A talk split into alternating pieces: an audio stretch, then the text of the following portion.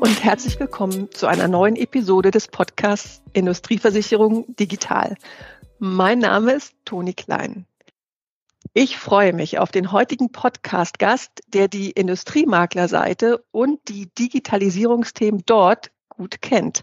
Herzlich willkommen, Arthur Martini. Liebe Toni, vielen Dank für die Einladung. Ich freue mich sehr, mit dir heute zu sprechen. Ich freue mich auch. Ich stelle dich kurz vor. Du bist seit 2019 Geschäftsleiter bei der Contrast Versicherungsmakler GmbH, hast einen Hintergrund im Wirtschaftsingenieurwesen und Business Administration, die du in Berlin und in Toulouse studiert hast, warst danach in London bei einer US-amerikanischen Managementberatung, äh, vor allem im Bereich Finance und Einkauf tätig und zuletzt vor Contrast eben als Projektmanager bei E.ON in Frankfurt mit Fokus auf Mergers and Acquisitions. Das, das heißt, stimmt. Super. Das heißt, du bist auch viel schon rumgekommen. Du hast viele internationale Eindrücke, Frankreich, äh, Großbritannien, auch vielleicht kulturell ein bisschen was vom US-amerikanischen Markt mitbekommen. Wie kannst du das denn in deiner Rolle jetzt in der Geschäftsleitung bei Contrast äh, mit benutzen? Ja, das ist eine gute Frage. Also ich glaube, was mir da als erstes einfällt, insbesondere aus der Zeit in London, in so einer Beratungszeit, ist auf jeden Fall, wie schnell, also die Schnelligkeit in der Arbeitsweise von Engländern, aber auch Amerikanern, wie Dinge eben nicht, äh, wie vielleicht manchmal in Deutschland, von langer Hand geplant werden, sondern da gibt es ein kurzes Meeting, da wird was äh, entschieden und dann wird es einfach gemacht. Also diese Schnelligkeit, ähm, die habe ich so ein bisschen dann mit wieder über die äh, Ostsee hier nach Deutschland mit rübergenommen. Und ähm, man merkt, also gerade, also in, in Deutschland vielleicht generell, aber insbesondere in der Versicherungsbranche, dass dann doch die Mühlen sehr langsam laufen und malen und da einfach, und das ist das vielleicht, wo ich jetzt auch bei Contrast generell ähm, viel beisteuern kann, ist einfach eine gewisse Schnelligkeit, Effizienz in den Prozessen, in der Kommunikation mit Kunden, mit Mitarbeitern, aber auch das ist das, was ich da gelernt habe, neben natürlich nächtelang Excel und PowerPoint ähm, äh, äh, hoch und runter, was, was mir jetzt auch hilft. Wollte ich gerade sagen, also ist ja nicht das Schlechteste. Ähm, auch äh, vielleicht dieses äh, ja, Über, Überblicksdenken, äh, vielleicht auch das, das, große Bild sehen und nicht im kleinen operativen Verheddern, solche Dinge. Genau. Ja, ja, das stimmt. Super. Das ist ein guter, guter Einstieg. Äh, wie würdest du denn äh, aktuell den Stand der Digitalisierung für die Branche, also Industrieversicherung, Makler und Versicherer in Deutschland, ähm, ja, kennzeichnen für dich? Ja. Tja, das ist eine gute Frage. Ich würde sie natürlich äh, am liebsten jetzt aus der Brille aus meiner Brille, nämlich der Brille oder eines Industrieversicherungsmaklers, der wir sind als Contrast, darstellen. Ähm, und ähm, der Versicherer sieht das bestimmt wieder anders und der Startup, äh, Insurtech Startup Gründer vielleicht wieder anders. Aber bei uns ist es natürlich wirklich so, dass ähm, im Kern unserer ganzen Arbeit ähm, dieses ähm, unser CRM-Tool, unser Maklerverwaltungsprogramm ist. Und das ist ähm, praktisch die heilige Kuh, in der alle digitalen Prozesse zusammenlaufen sollten, sage ich jetzt mal. Denn ähm, was bei uns so ein bisschen die Herausforderung ist, und da bin ich, äh, das weiß ich, dass es im gesamten Indust bei den allen anderen Industriemarktern auch so ist, ist, dass dieses MVP, Maklerverwaltungsprogramm, einfach noch nicht seine Anforderungen, die man so hätte, erfüllt. Und ähm, da geht's, da beginnt es mit den Schnittstellen zu den Versicherern, über die ja auch in diesem Podcast schon in vielen äh, ähm, Aus, Ausstrahlungen ähm, berichtet wurde und vielen weiteren Dingen. Und ähm, das ist sozusagen dieser ganze Komplex, das geschlossene System, was ein Softwarehersteller, ein MVP-Anbieter ja auch ständig weiterentwickelt. Das ist auch in unserem so, aber wo wir wenig Einfluss drauf haben, wo wir wenig, ähm, wo wir praktisch ein bisschen ausgeliefert sind und uns einfach der Schnelligkeit des Softwareanbieters beugen müssen.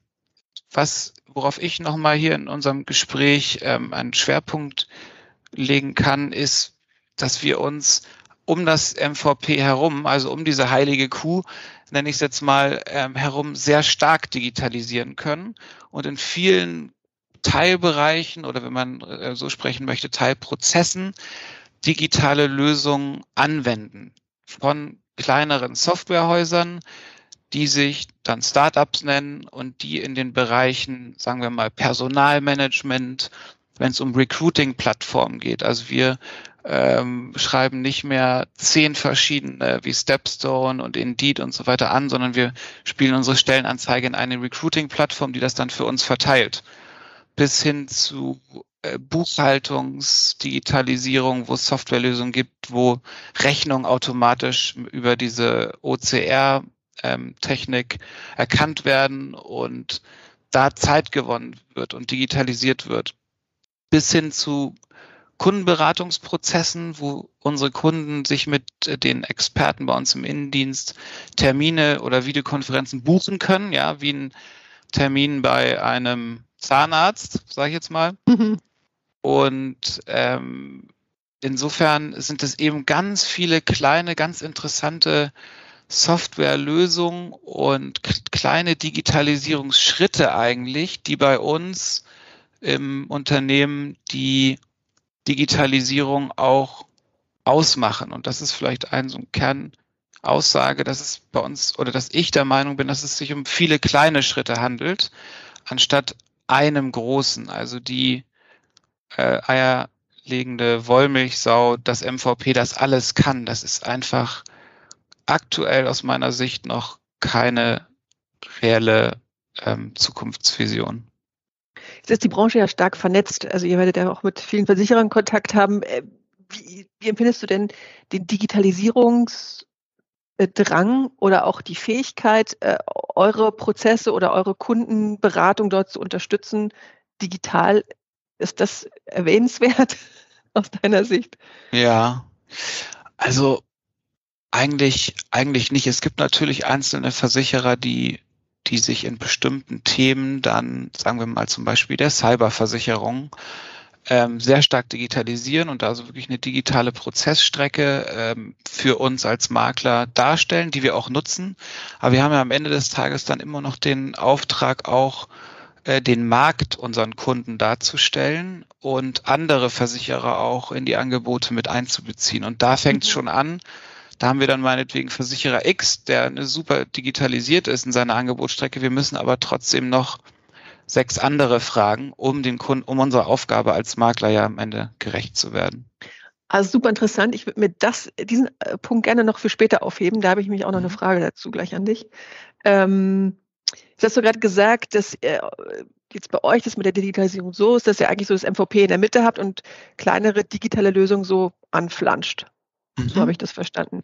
Das ist super, weil du, wie du sagst, ihr kriegt äh, Lösungen für, für bestimmte Bereiche, die ihr dringend braucht, die ihr von den großen MVPs nicht bekommt oder nicht so schnell.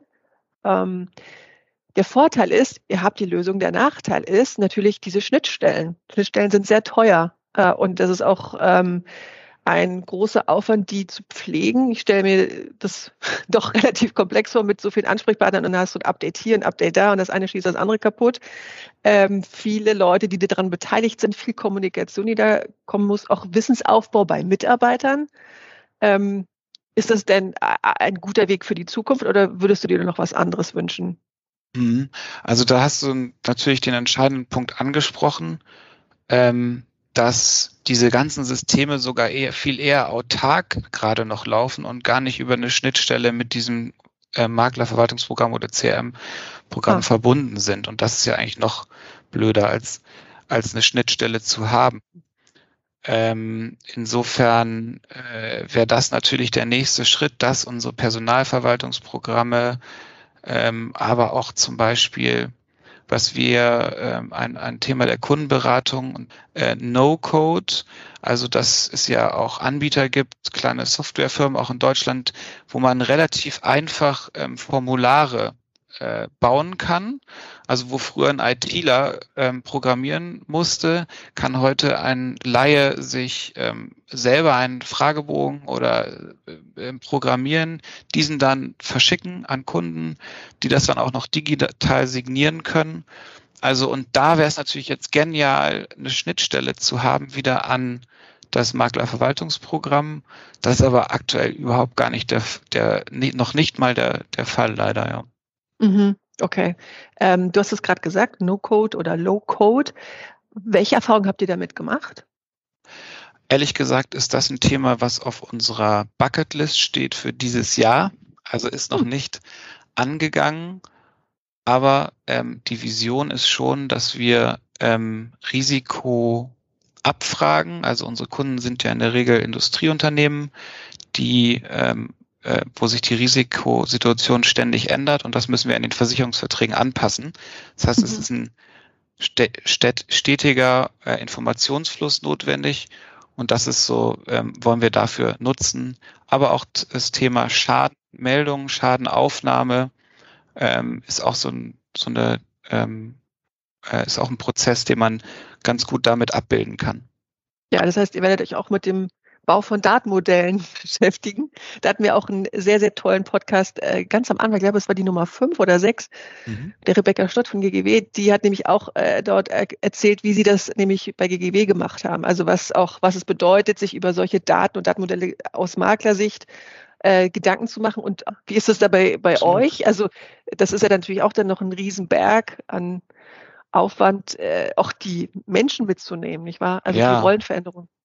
Ja, das ist ein super Punkt. Also ich vergleiche das mal so mit dem Mechaniker, mit dem Automechaniker, der hat früher ähm, eben hauptsächlich bei der Autoreparaturwartung eben mechanische äh, Tätigkeiten ausgeübt und ist ja heute, nennt er sich ja auch äh, Mechatroniker. Warum? Weil er zum Teil in Autoreparaturen mehr IT macht weil die ähm, Fahrzeuge ja total ähm, also äh, also IT-basiert sind als Mechanik. Und genauso ist das auch ja ist das ja auch unser Arbeitsplatz, der der immer weniger früher war das, denke ich mal so, also ich bin jetzt auch noch äh, etwas jünger, ähm, dass die, dass eben ein, ein ausgewiesener Versicherungsexperte, der noch einigermaßen gute soziale Kompetenzen hatte, ein super Fachmann wurde.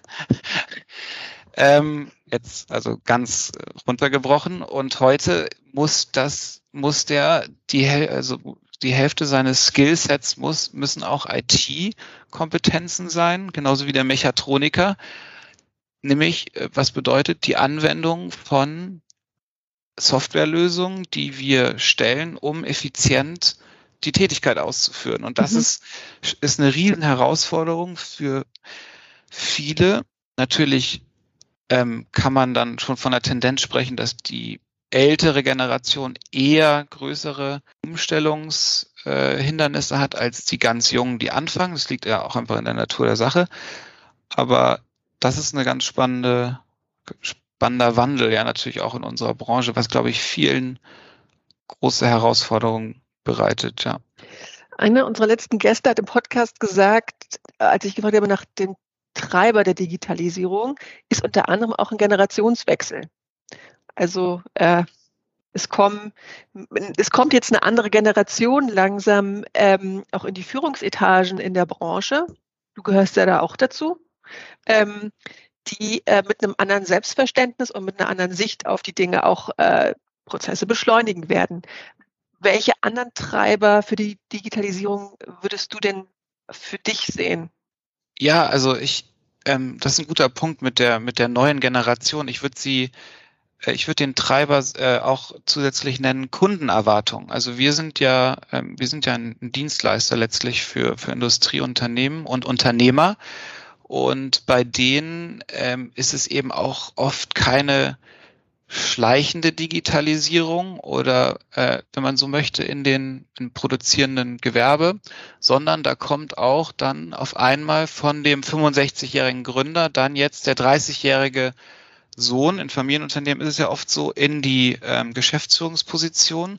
Und der hat dann auf einmal ganz neue und ganz andere Ansprüche an seine Dienstleister und Berater, also uns unter anderem, weil der ist nämlich aus seinem und ich bin ja auch erst jetzt 33, deswegen kann ich das äh, nachvollziehen, dass aus dem eigenen Privatleben die Dinge einfach digital sind, schnell sind. Ich habe zum Beispiel keine habe ich hab keine Post, ich habe alles digitalisiert in, in der Cloud praktisch. Ähm, alles, was ich per Post bekomme, scanne ich, also fotografiere ich ab und schmeiße ich weg. Ähm, und, äh, und das sind die Ansprüche, das sind die Kundenerwartungen an uns, an die Dienstleister, dass die Sachen digital sein müssen, digitalen Unterschriften zum Beispiel, dass sie schnell gehen müssen. Also dieses Fragen und vier Wochen keine Antwort bekommen, das ist ja heutzutage nicht mehr zeitgerecht. Mhm. Ähm, und das, und das ist, glaube ich, jetzt für uns als Makler ähm, weil, äh, ein Haupttreiber oder der Treiber für die Digitalisierung auch, weil wir sind ja letztlich für unsere Kunden da und müssen ihre Wünsche erfüllen. Und das ist unser Hauptauftrag. Wie sieht es mit den Kosten aus? Kosten, klar. Das ist natürlich ein Thema, ähm, was vermutlich eher da die Versicherer ähm, umtreibt, wo die Hebel sehr groß sind. Ähm, aber klar ist das natürlich bei uns auch so. Also je mehr administrative oder sagen wir mal unser ein großes Ziel in der Digitalisierung bei uns ist, dass unsere Versicherungsexperten, die ja wirklich sich sehr gut, sehr gute Berater sind, einfach Unternehmensberater oder Risikomanagementberater, wie man sie, äh, wie ich das gerne nenne, ähm, dass die dafür hauptsächlich ihre Zeit verwenden und möglichst mhm. wenig Dokumente prüfen oder Papiere vom Versicherer, die er uns noch per Post schickt, einscannen. Solche Sachen, dafür sind die ja gar nicht, dafür sind sie nicht da, nicht ausgebildet und das ist sozusagen in Anführungszeichen nervig dass mhm. sie einfach wertschöpfende Themen ähm, sich darauf mehr, am meisten Zeit verwenden können. Das ist eigentlich auch so ein, so ein Thema bei uns. Ja, das mit dem Einscannen ist wieder so ein Schnittstellenthema. Ja, wenn man, es nahtlos wäre, dann äh, müsste man das gar nicht tun, beziehungsweise nicht mal, nicht mal darüber nachdenken. Ja. Was ist denn für dich äh, die, das größte oder die größten Hemmnisse im Moment? Also, du hast gerade schon so ein bisschen gesagt, ähm, die Technik um das MVP herum? Ja. Aus eurer Sicht, was, was könnte es noch sein? Ja, also ähm, ich kann mir vorstellen, und da äh, die, die, die Vorreden hatten da bestimmt auch schon die eine oder andere Meinung. Ich, ich erinnere einen Allianz-Mitarbeiter, dass bei den großen Tankern, also ob es jetzt Makler sind oder ähm, oder Versicherer, dass da natürlich die schiere Größe und Komplexität und ich gibt ja Versicherer, die haben in den letzten 20 Jahren fünf andere Versicherer gekauft und arbeiten aktuell mit fünf verschiedenen Programmen. Also da ist, glaube ich, einfach diese, diese Komplexität wahrscheinlich ein großes Hemmnis. Bei uns, also wir freuen uns eigentlich, dass wir nicht so groß sind wenn man so, wenn man, wenn man das so sagen kann. Bei uns geht das alles natürlich sehr viel schneller und ähm, flexibler. Und aber Hemmnis ähm, ist sicherlich, ähm, oder was helfen würde, ist sicherlich eine Plattform, die also sag mal, einen Marktplatz für Risiken eigentlich darstellt. Das Amazon für Risiken, wenn man so möchte, mhm. ähm, wo, wo, wo alle Markt Spieler zusammengeführt werden. Das ist wirklich natürlich dann auch so ein bisschen, geht das in die Richtung ähm, eierlegende Wollmilchsau. Das ist natürlich eine wahnsinnige Wunschvorstellung, aber das wäre toll, wenn es sowas geben würde. Das Amazon der Risiken. Das finde ich irgendwie gut. Also kann man natürlich äh, so und so sehen, aber das habe ich auch noch nicht gehört, Amazon der Risiken. Ja, ja sehr gut. Ähm, dann, äh, klar, Digitalisierung ist ja auch äh, ein bisschen so ein äh, Buzzword und man kann es auch schon fast nicht mehr hören. Mhm. Äh, apropos nicht mehr hören, ähm, gibt es denn den Satz oder Covid, okay. Covid auch. Touché. ja, ja ähm, welcher Satz bringt dich auf die Palme? Äh, welcher, welcher sagst du so, oh, gähn, nicht mehr, bitte? Ja. Das ist wirklich das Thema wieder Maklerverwaltungsprogramm. Also ich, das diese Hoffnung, dass im neuen Versionsupdate dann ähm, alles besser wird und dass dann auf einmal, also wir voll digitalisiert ar arbeiten können etc. Also diese Hoffnung habe ich mittlerweile aufgegeben, dass das bald passiert. Ähm, Warte das mal, dann sag doch hören. mal kurz, sag doch mal eine, sag doch mal eine Hoffnung, die du, wo du jetzt sagst, das kommt jetzt als erstes in den Kopf, eine Hoffnung, die du mit dem nächsten Update eures MVPs verbunden, verbunden möchtest. Zum Beispiel, dass wir alle Risiko oder alle Informationen über die Versicherung, über die Sachversicherung zum Beispiel, alle versicherten Gefahren und was es da alles für Detaildatenpunkte gibt, in diesem MVP abgebildet werden können und wir dann diese Versicherungsspiegel, also die Zusammenfassung für die Kunden, da einfach tagesaktuell rausziehen können. Tagesaktuelle Versicherungsspiegel. Richtig, das ist ein ja. Thema, ja. Das ist doch. Das wäre toll. Das hört also jetzt vielleicht jemand. Wenn du da eine Lösung hast, Toni. nee, ich, ich persönlich ja nicht, aber ja, äh, vielleicht gibt es ja eine Reaktion auf diese Stelle im Podcast, ja. da würde ich mich freuen. Ähm, ja, genau. gerne. Äh, lass uns mal rübergehen ähm, vom Allgemein zum Konkreteren. Äh, das große spannende Thema, das wir auch immer wieder im Podcast behandeln und auch diesmal mit dir gerne, ist das Thema digitale Produkte. Hast du für dich ein Bild davon, was ein digitales Produkt ist, aus deiner äh, Maklersicht? Ja, ich würde sagen, digitales Produkt ist ein Produkt, das ähm, sozusagen von Anfang bis Ende im gesamten Prozess, also wenn wir jetzt in der Versicherungswelt denken, eben von Erstkontakt des Kunden, der interessiert sich für eine Absicherung, bis zur Polizierung und weiter über den Schaden, alles in einem System, wenn man so möchte, ohne Systembruch, also dass er von äh, einen Software oder vom einen System ins nächste geschmissen wird, durchgeführt werden kann. Also ein, eine digitale Prozessstrecke ohne Bruch wäre das mhm. für mich würdest du Unterschiede sehen zwischen ähm, Industrie- und Gewerbeversicherung? Ich glaube, das machen sich viele ein bisschen zu einfach, dass sie sagen, die Industrieversicherung wird nicht digitalisiert, weil es zu kompliziert ist. Ähm, das glaube ich nicht. Ich glaube schon, dass die natürlich die Digitalisierung erstmal in den einfachen und weniger komplexen Themenbereichen begonnen hat. Das heißt, kleinere Unternehmen das heißt, einfachere Sparten wie die Financial Lines, also D&O oder auch Cyberversicherung. Aber die arbeiten sich, die Digitalisierung arbeitet sich auch vor und geht natürlich immer mehr da rein, wie, wie so ein äh, Maulwurf, der einfach immer weiter wühlt, äh, da in die komplexeren Themen rein ähm, und wird die Industrieversicherung genauso natürlich immer mehr betreffen. Und deswegen ist es sehen, ist für uns ganz ähm, wichtig, da natürlich mitzumachen und immer mehr auch rauszuarbeiten, wer wir wirklich sein wollen.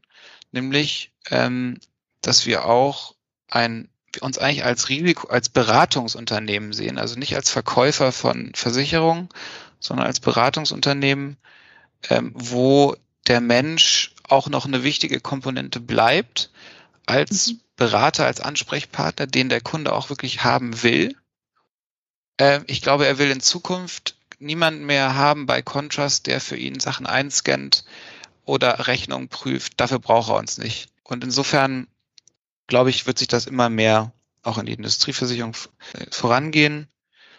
Aber ich glaube auch, dass zum Beispiel, ich habe mir im Vorhinein zu dem Podcast auch mal ein Beispiel überlegt. Zum Beispiel werden ja große Industriebetriebe äh, oder Produktionen von dem Feuerversicherer und von uns auch besichtigt, um den Brandschutz äh, dann festzustellen und auch äh, zu gucken, wie man das Risiko bepreist, also die Prämie bestimmt wird.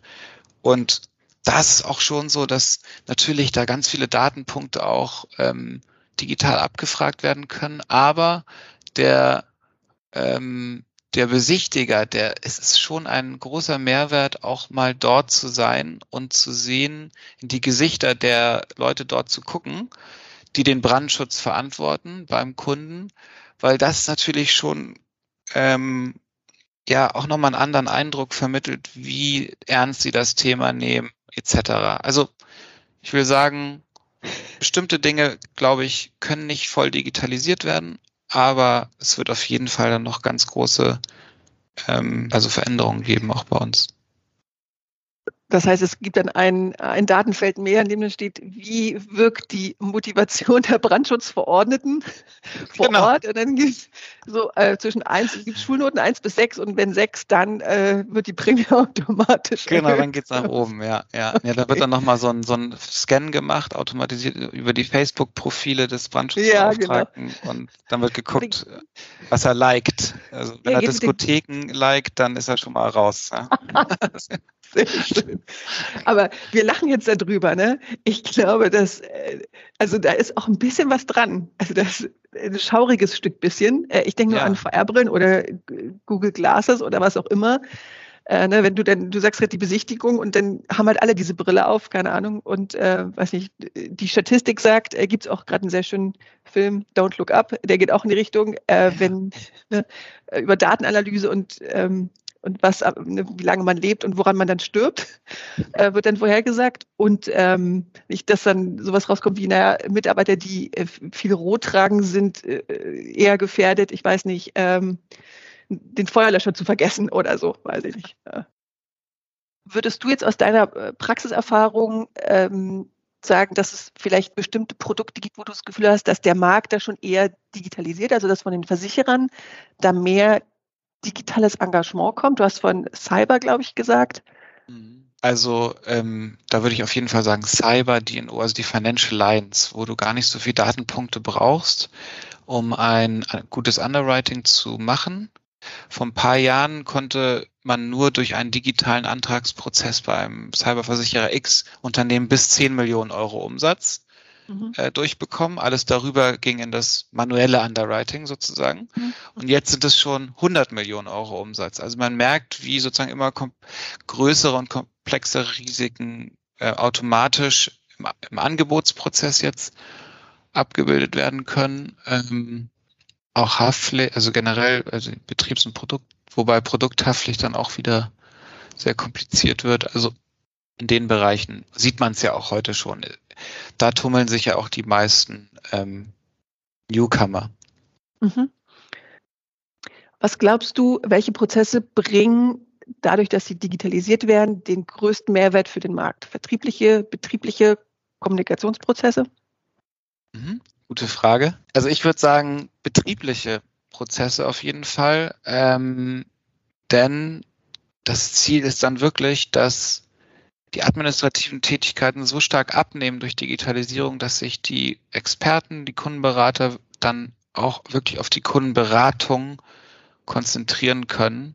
Das wäre, das ist eigentlich die Vision und Wunschvorstellung. Mhm. Ähm, du hast es eingangs schon gesagt, jetzt kommt die Stelle, wo ich dich dazu frage. Ähm, in einem vergangenen Podcast hat ein Gast gesagt, dass ähm, die Versicherer oder die Marktteilnehmer, die in der Lage sind, digitale Prozesse anzubieten. Also ne, du hast selber gesagt, ähm, von, vom Anfang bis zum Ende ohne Bruch, also End-to-End, -End, ähm, dass die natürlich auch Favoriten der Makler werden. Und wenn wir jetzt über Ausschreibungen nachdenken, dass sich äh, ne, natürlich, wenn du als Makler gleichwertige Angebote bekommst, also was äh, den Risiko, die Deckung, die Prämie oder so angeht, ähm, würdest du das unterschreiben, dass ihr dann wahrscheinlich eher den Versicherer empfehlt oder den Marktteilnehmer, der besser digital aufgestellt ist und der sich besser mit euch integriert? Nahtlos? Absolut. Absolut. Das würde ich total unterstreichen. Da gibt es beispielsweise jetzt mal ein Beispiel im Bereich Cyber, den, den Anbieter, der sich Cogitanda nennt, der wirklich sich einen Wettbewerbsvorteil durch Digitalisierung, meine ich, ähm, erspielt hat und äh, natürlich müssen die anderen Parameter auch stimmen. Versicherungsumfang, Prämie, das ist klar. Aber wenn dann eine einfache Handhabung ähm, durch Digitalisierung für den Makler ähm, dazukommt, also ähm, Beispiel ist, dass äh, ein Kundenberater bei uns sich da relativ schnell in dem Portal innerhalb von also einer Minute für komplizierte Risiken eine Cyber ähm, Quotierung zumindest mal rausholen kann, mhm. die wir dann theoretisch fünf Minuten später dem Kunden präsentieren können. Das ist natürlich wieder nur ein Angebot, aber das ist natürlich ein irrer Wettbewerbsvorteil und ich glaube zu wissen, dass die auch sehr großen Erfolg haben damit. Kurz einige äh, auch Sachen zu kritisieren gäbe an, an dem Versicherer, aber das ist auf jeden Fall sehr gut gelöst bei denen.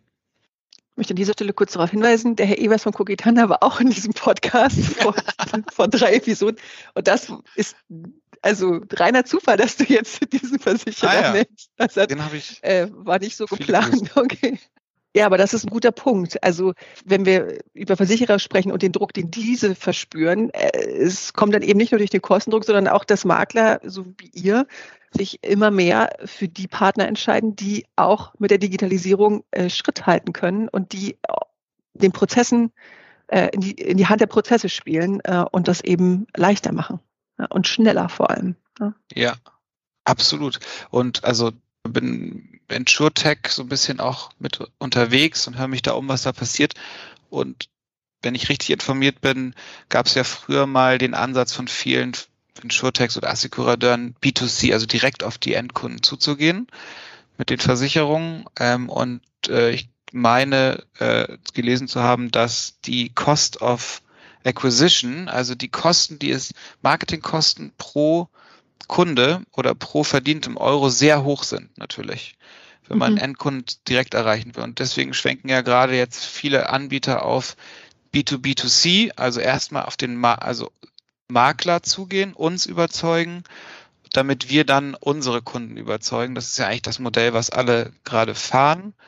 Und insofern sind wir wahrscheinlich schon ja eigentlich ein sehr wichtiger äh, Player für diese Firmen, Versicherer oder Assekurateure, äh, die, die es zu überzeugen gilt, ja. Absolut. Ich, also persönlich glaube ich, dass einfach das gewachsene Vertrauensverhältnis in der Branche einfach auch so ein Netz ist, ähm, dass man, also das hat ja auch äh, manchmal hat es Nachteile, weil man so gebunden ist, manchmal hat es aber auch Vorteile, weil das Vertrauen einfach da ist und äh, kritische Prozesse in die Hand von naja, noch nicht so vertrauensbasierten Verhältnissen zu, zu legen, ist natürlich äh, ein großes Haha-Risiko. Absolut. Ähm, genau. Das stimmt. Das, deswegen ist es so wichtig, dass der Markt halt gemeinsam auch in die richtige Richtung geht. Äh, aber es wird trotzdem den eine oder die andere Company geben, die da natürlich voranprescht. Ähm, mhm. Wichtiger Punkt ist ja auch Standardisierung. Ich sage jetzt mal Bipro ähm, mhm. oder andere äh, Initiativen wie Open Insurance wie denkst du denn über diese Initiativen? Ähm, Braucht es da noch einen neuen Ansatz aus deiner Sicht oder findest du, dass das schon der richtige Weg ist? Mhm.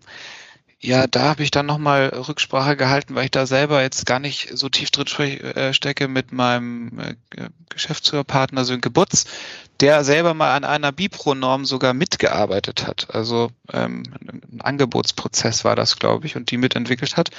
Und ähm, insofern habe ich mir bei dem nochmal eine Meinung eingeholt und er, er sagt, dass, dass das natürlich ähm, an sich eine, ein ganz gute äh, ein Ansatz ist. Das Problem scheint eben zu sein, aber da erzähle ich jetzt vielleicht auch nichts Neues, ähm, dass die, die Versicherer, die Umsetzung in dem Bestandssystem der Versicherer von diesen Normen, die da kreiert mhm. sind, so wahnsinnig langsam lange dauert und langsam vonstatten geht, dass das einfach, ich meine, wenn man sich mal anguckt, wie schnell teilweise Unternehmen sich um uns herum digitalisieren und man dann ähm, so ein Bipro-Projekt, ich weiß, ich glaube, das gibt seit 10 oder 15 Jahren, äh, dass das so lange dauert, ist einfach, ich kann nicht genau sagen, wo das Problem liegt, aber das alleine sagt schon, dass irgendwo ähm, da äh, der Fehlerteufel praktisch drin steckt.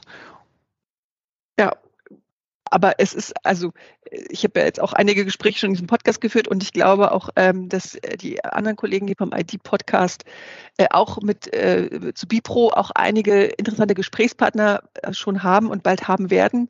Ähm, da werden wir nochmal nachfragen. Das finde ich einen, einen, guten Hinweis. Ja, da bin ich total gespannt. Also vielleicht nutzen wir das einfach auch noch nicht richtig. Wir haben ja, wir, wir haben jetzt einen Unternehmensberater auch bei uns, der uns das besser erklären soll. Mhm. Und äh, deswegen bin ich vielleicht in einem halben Jahr auch schlauer. Aber da bin ich mal gespannt, was die Kollegen da berichten. Okay.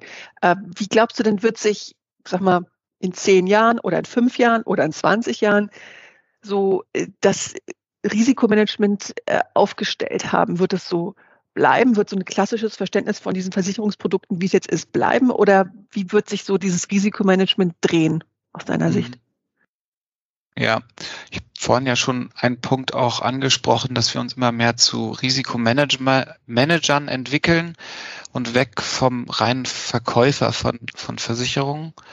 Ähm, und ich glaube, der Hauptpunkt ist wirklich, dass die CFOs oder Geschäftsführer, also unsere Ansprechpartner von morgen, ähm, auch im Bereich Versicherung immer datengetriebenere Entscheidungen treffen möchten und müssen. Das heißt, ähm, da müssen wir als Berater mithalten, als Makler. Wir müssen sozusagen unsere Ansprechpartner mit guten Risikodaten, guten ähm, Entscheidung, äh, Daten, die für eine gute Entscheidung als Grundlage dienen können, bieten. Und ein Beispiel, das ja schon existiert, ist zum Beispiel sind die Naturgefahrenanalysen, wo wir CFOs und unseren Ansprechpartnern eben darstellen können, welches der sieben Werke in einer Überschwemmungszone ähm, liegt und ähm, da auf diese auf dieser Datenbasis, das sind ja letztlich historische Daten aus den letzten 50 Jahren, über die einzelnen Standorte, kann der dann entscheiden, das Risiko will ich selber tragen. Das ist ja, das ist ja letztlich ist das ja Risikomanagement. Hier ist das Risiko, will ich selber tragen oder will ich es versichern? Das ist ja immer die einfache Entscheidung. Und diese Entscheidung, mehr datengetrieben und weniger emotional äh, zu treffen, das werden unsere ähm, Ansprechpartner erwarten und ähm, dem müssen wir gerecht werden. Und ähm, jetzt beim Beispiel äh, dieser Naturgefahrenanalysen muss man ja auch sagen, dass dieses Jahr mit der Überschwemmungskatastrophe hat sehr viele Standorte auch getroffen, die waren auf der niedrigsten Risikobewertung, was Überschwemmung angeht und sind total abgesoffen. Also man darf nicht immer von der äh, Vergangenheit in die Zukunft schließen, aber solche Art von Entscheidungsgrundlagen, glaube ich. Und bestenfalls hat der Risikomanager beim Industrieunternehmen X sogar so eine Art Risiko, so ein Cockpit, Cockpit würde ich es fast nennen, Risikocockpit, wo er live sehen kann, jetzt mal ganz platt gesagt, wo seine Risiken gerade sind, wie sie versichert sind und so weiter, so in so einer Live-Ansicht. Das wäre natürlich toll. Mhm. Wie sieht's aus mit, ähm, mit Papier? Du hast es vorhin gesagt. Wie hoch wird der Anteil von Papier in zehn Jahren sein, Arthur? Null, hoffe ich. Also bei mir auf dem Schreibtisch, ich mein Posteingangskorb ist am Tag eins ähm, einfach ähm, im Müll verschwunden. Und am Anfang hat das ähm, für Verwunderung geführt, wo soll ich jetzt die Post hin tun? Und ich akzeptiere einfach keine mehr. Ähm, also so, äh, und so sind ja auch unsere Kunden oder werden unsere Kunden irgendwann sein und da müssen wir einfach, ähm, äh, die werden einfach kein Papier mehr akzeptieren. Oder wenn wir den wahnsinnig viel Papier schicken, werden sie denken, ich arbeite mit einem Berater aus der Steinzeit zusammen.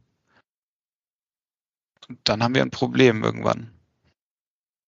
Du hast es gerade auch noch gesagt, ähm, Versicherung bedeutet ja eben, trage ich das, oder Risiko bedeutet, trage ich das Risiko selber oder sichere ich mich dahingegen ab? Da gibt es ja noch, ähm, du hast es im Vorgespräch äh, gesagt, parametrische Versicherungen, die ja eine Mischung aus beidem sind. Was glaubst du in zehn Jahren? Hm? Das ist, glaube ich, ganz spannend. Gut, dass du es ansprichst. Ähm, also das ist wirklich ganz spannend, weil das ja eben gerade diese Komplexität in der Industrieversicherung, über die wir vorhin gesprochen haben, wo ja auch viele sagen, ah, das ist zu kompliziert, das können wir nicht digitalisieren. Das ist ja eben der Ansatz von parametrischen Versicherungen. Ein Datenpunkt, wenn der überschritten wird, wird die Versicherungssumme ausgezahlt, wenn nicht, nicht. Oder in Schritten. Da gibt es ja zum Beispiel Parametrix mit, mit dem, mit dem äh, Cloud-Ausfall. Äh, und das ist natürlich total spannend, weil das ganz viel Komplexität rausnimmt. Ja, super. Äh, dann gehen wir jetzt mal rüber zu Plattformen und Märkten. Ähm, mhm. was würdest du denn sagen, welche digitalen Plattformen bestimmen denn aktuell den Markt? Also welche MVPs, Vergleicher oder äh, Ausschreibungsplattformen generell? Ja, also aus unserer Sicht ist das ähm, bei Maklern das MVP ist sicherlich was Großes, ist eben AMS, äh, mhm. Asfinet. Ne? Mhm. Ähm, dann gibt es ja auch so Spezialplattformen für, für Leben, Morgen und Morgen oder für Kfz Nafi, das auch mhm. zu AMS gehört. dann, ich weiß nicht, ob ihr mit denen schon mal gesprochen habt, Thinksurance, die natürlich auch ein neuer und auch ernstzunehmender Marktteilnehmer sind, ähm, die ja äh, ein Vergleichsrechner, wenn man so möchte, für Gewerbeversicherungen sind. Und nicht zuletzt FEMA. Wir sind FEMA-Genosse beispielsweise, die, ähm, die, die auch natürlich einfach eine große Anbindung, viel, ganz viele Makler angebunden haben und auch, auch ernst zu nehmen sind als Vergleichsplattform. Okay, was glaubst du, welche Plattformen in Zukunft den Markt bestimmen werden? Mhm. Ich glaube, dass das äh, ThinkSurance da auf einem sehr guten Weg ist. Die haben ja auch, man kann ja aus den MVPs heraus wohl schon, also wir nutzen es nicht, muss ich dazu sagen, aber ähm, und ich will jetzt auch nicht zu viel Werbung machen und weiß auch gar nicht, ob das alles so funktioniert, wie Sie es sagen, aber das hört sich auf jeden Fall vielversprechend an. Und ähm, FEMA ist auch einfach eine ganz tolle Initiative, glaube ich. Das ist ja eine Genossenschaft auch, ähm, die vielleicht auch ein bisschen mehr Vertrauen erweckt als rein so investorengetriebene Plattform. Mhm. Mhm. Was müsste denn aktuell eine digitale Plattform haben, damit sie für euch interessant wäre? Sie müsste eine gewisse Masse haben, das heißt eine Anbindung aller relevanter ähm, Player. Wenn beispielsweise ein Versicherer, der für uns relevant ist in einer bestimmten Sparte, nicht mitmacht, dann gewinnt, verliert eine Plattform natürlich an ähm, Mehrwert. Das ist wichtig und wirklich Vertrauen. Ähm, Vertrauen auch in die Betreiber der Plattform, würde ich fast sagen, dass äh, also ich bin jetzt kein Datenschutzguru und vielleicht geht es auch eher weniger um die Daten, aber es geht dann schon auch ein bisschen um ähm, ja um Vertraulichkeit und ähm, und solche Themen. Also das ist glaube ich auch nochmal ein wichtiger Punkt. Ja, das äh, hat, äh, glaube ich, sogar der Herr Evers von Kogitanda auch gesagt. Es ist oft, ist der Datenaustausch natürlich wichtig, aber viele ähm, zögern dabei, weil es ja auch um den sicheren Datenaustausch geht. Ähm, und der ähm, ist natürlich immer gewährleistet, zumindest äh, meinen das alle Beteiligten, ähm, aber das Vertrauen ist nicht immer da oder noch ja. nicht überall da. Absolut. Wie würde, ja. wie würde denn eine ideale Plattform aussehen? Wir hatten es vorhin schon so, kamen wir schon so ein bisschen drauf, da hast du schon so ein bisschen angedeutet.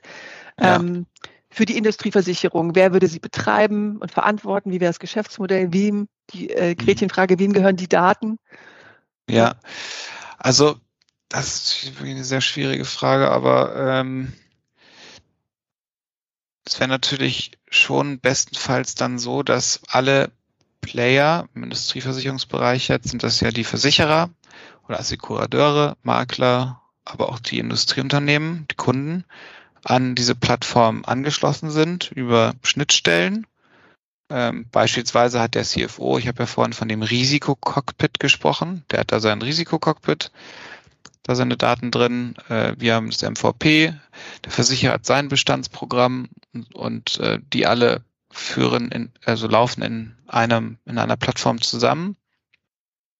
Dann hätte man natürlich, also das, das wieder das Risi das Amazon für Risiken eigentlich. Dann hat man wirklich vollständige Transparenz, keine Dysbalancen mehr. Ähm, und dann würde der Marktplatzbetreiber, ich meine, Amazon langt ja auch ordentlich zu bei seinen Händlern.